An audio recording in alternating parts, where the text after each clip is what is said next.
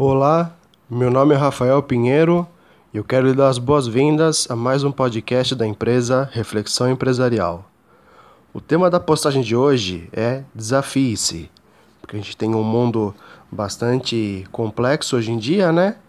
E aí as questões profissionais também seguem a mesma linha e a gente também vive de desafios. A gente tem sempre um desafio constante, né? Ao invés de chamar situações de problema, a gente pode chamá-las de desafio, e isso faz uma estimulação do crescimento, do desenvolvimento e da evolução, né? Então, primeiro situando um pouco como que estaria o mundo, existe uma expressão que ela advém do militarismo norte-americano, chamado VUCA, né, que em inglês significariam as iniciais de volátil, incerto, complexo e ambíguo, né? Volátil porque as coisas têm não uma, uma dinâmica linear, né, mas as coisas acontecem, vão, voltam, né? Então isso tornaria o mundo volátil incerto, porque com tantas variáveis, com a interdependência da globalização, fica difícil fazer uma previsão mesmo de um ano, né, quanto que um país vai crescer, como que uma empresa também vai se desenvolver ao longo desse período, né, ao longo desse exercício. A complexidade também, é, em função dessa é, interdependência né, de variáveis, de correlações entre mercados, economia, situações.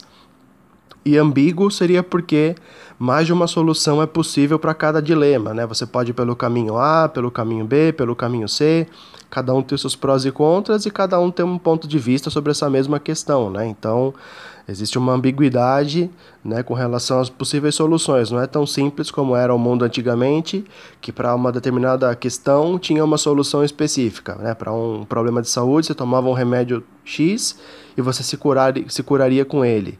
Acontece que hoje tem uma variedade de opções, de prós e contras, efeitos colaterais, etc. Então a gente tem um mundo volátil, incerto, complexo e ambíguo, né? Nessa teoria que ela foi é, adaptada ou foi levada do militarismo para uma questão é, de negócios, econômica, política, etc. Né? E se a gente observar como que isso está acontecendo, a gente percebe também que isso está numa dinâmica muito acelerada, né?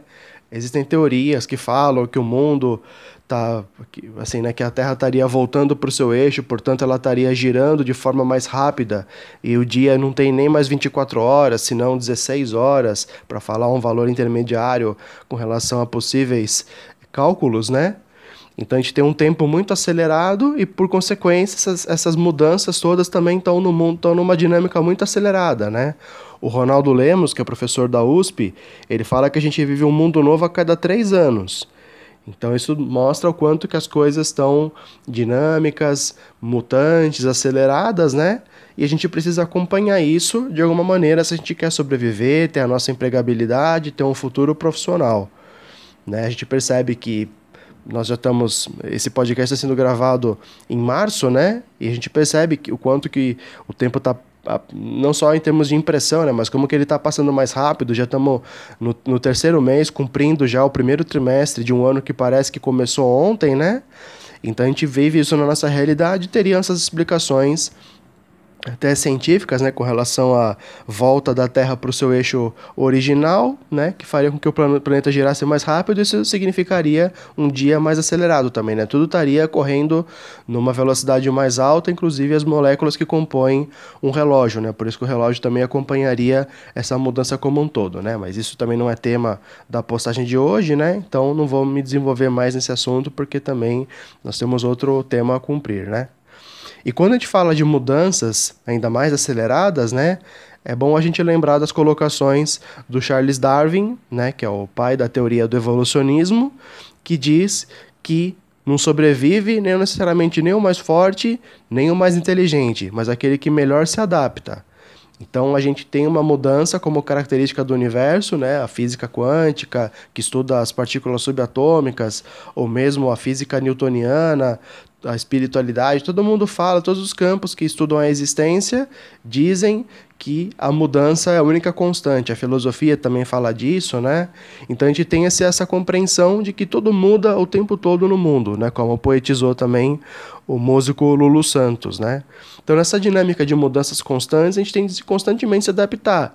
Né? É como se Deus fosse a música e nós fôssemos a dança, né? Então a gente tem que estar sempre influência, em aceitação, em flexibilidade para poder correr bem com essas transformações todas e aí poder encontrar maneiras de encontrar uh, os nossos objetivos, né? Até aquele livro Quem Mexeu no Meu Queijo, né? Ele fala de mudanças, né? Que teoricamente haver um estoque de queijo em determinada área do labirinto e esse estoque ele é finito, né? Então daqui a pouco o queijo também tem de ser encontrado em outros lugares, tem de se percorrer outros caminhos para se atingir os objetivos e esse livro é atemporal, por isso que nas minhas palestras eu tenho esse livro como, como opção de sorteio, né? Porque a gente está falando de mudança, desafios profissionais e ele acaba sendo uma leitura peculiar, né? Que casa com esse assunto e a gente precisa ter essa consciência da mudança constante, né?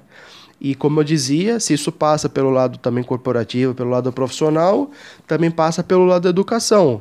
Porque a gente também não pode se bastar com um conhecimento específico, né? Foi-se o tempo que você podia fazer uma faculdade e parar nela, né? Eu tenho uma graduação, tenho um título de bacharel em administração, em psicologia, em filosofia, e eu pararia por aí e arrumaria um emprego com essa qualificação.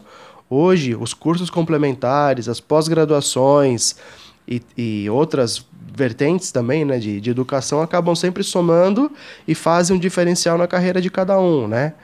É, experiências adquiridas em outras áreas de profissionais, né, vamos chamar assim, elas também podem somar para se trazer soluções novas para um determinado mercado. Se fala muito de inovação, e a inovação nada mais é do que a combinação de elementos que podem até ser disruptivos, mas ao mesmo tempo eles também já existiriam debaixo do sol.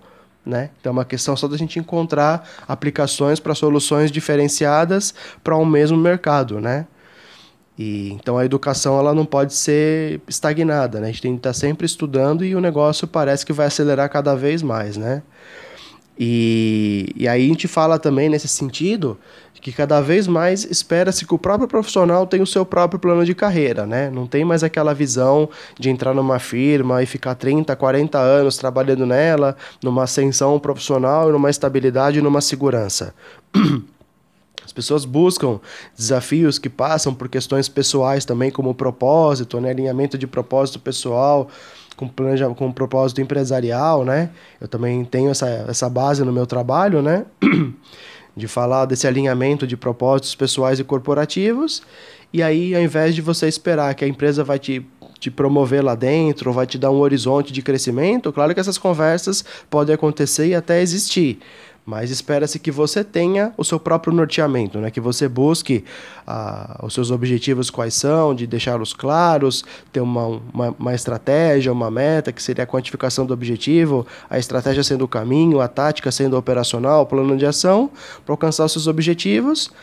E aí eu tive numa palestra com o presidente da BMW e ele falou que os alunos que estariam lá assistindo a palestra, né, que ela era voltada para o público universitário, eles mesmos passariam por 15 empresas, diferente dele que ficou 20 anos na BMW para se tornar presidente, né?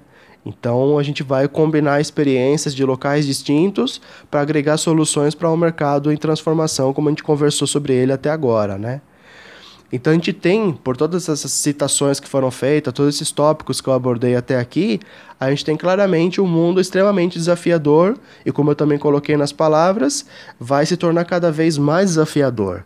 A gente tem problemas endêmicos na, no planeta, né? como fome, como poluições, como esgotamento da natureza, né? Você fala da Amazônia ser um patrimônio da humanidade, as obras de arte também como sendo possíveis patrimônios da humanidade, não respectivos a uma determinada nação que os guarda, né? Então a gente tem discussões muito sérias ainda para serem tratadas em, níveis, em nível global, né? Que não se pensa mais de maneira individualizada, né? O George Benko, ele fala sobre uma aldeia global, né, em que as coisas estão em função da globalização, da interdependência, se correlacionando cada vez mais, como se fosse uma aldeia, né? Só que em nível global. E aí isso faz da gente como um ser que precisa se adaptar a essas mudanças, né? E daí buscar soluções e ter a flexibilidade seriam habilidades necessárias para um profissional, né? A gente fala sobre a atitude profissional e ver que as competências técnicas são só um dos componentes para a gente trabalhar a nossa empregabilidade, né? Mesmo para um sucesso numa, numa recolocação profissional, isso depende também de muito de atitude, né?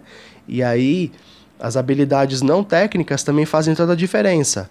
Então, só vou me permitir falar de um curso meu chamado também Desafie-se, né? Que é de uma coletânea chamada Provoxe, que tem o Supere-se, tem outros cursos também nessa mesma toada, né?